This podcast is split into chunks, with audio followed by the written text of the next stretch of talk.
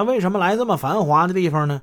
因为他知道他那帮出租汽车司机那帮哥们儿每天早上都会在这儿排队拉活。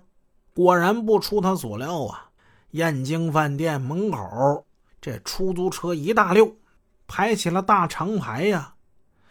陆宪洲一看，这我挨个车走，我我上哪儿去找他们呀？平时没事啊，我现在我腿也不行，我腰也不行啊，这可怎么办呢？他可怜兮兮的求人帮忙，谁能帮他呀？他还得求这面的这司机，求他帮忙。这时候没办法，就得说小话呗。能不能帮帮忙？我有三个朋友，也都是干你们这行的，应该就在这一趟车的，嗯，某一个车里。你能不能帮我去找一找？这仨谁都可以。我呢，我腰摔坏了，求求你啊，大哥，行行好，帮帮忙，必有重谢。他那可怜兮兮的样子，博得了这位面的司机的同情。成啊，那您先在我车里先躺会儿啊。我给我给你找人去，这面的司机真办事儿。这一去呢，还真把陆宪洲想找的朋友给找来了。谁呢？黄民平。黄民平跟着那面的司机过来了，打开车门，嗯嗯，一看是陆宪洲横躺在后座上，他当时就明白怎么回事了。陆宪洲不进去了吗？他他怎么出来了呢？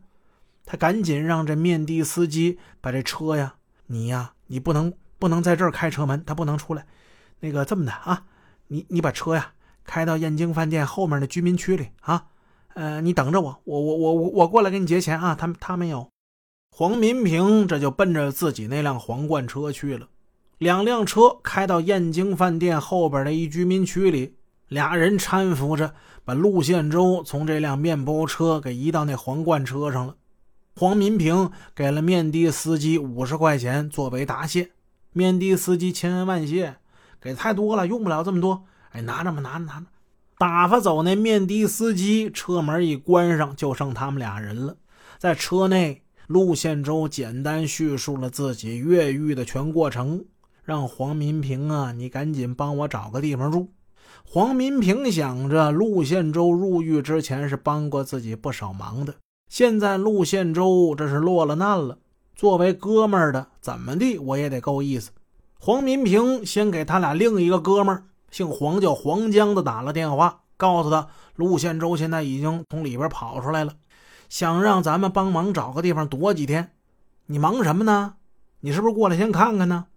黄江显然没他这么够意思。黄江呢，犹豫再三，觉得这事儿啊，还是少沾包为妙。哎，别到时候惹一身骚。哎呀，这个，哎呀，我这最近有点忙啊，我正拉活呢。那个找房子这事可不容易，嗯，一会儿半会儿未必能找得着。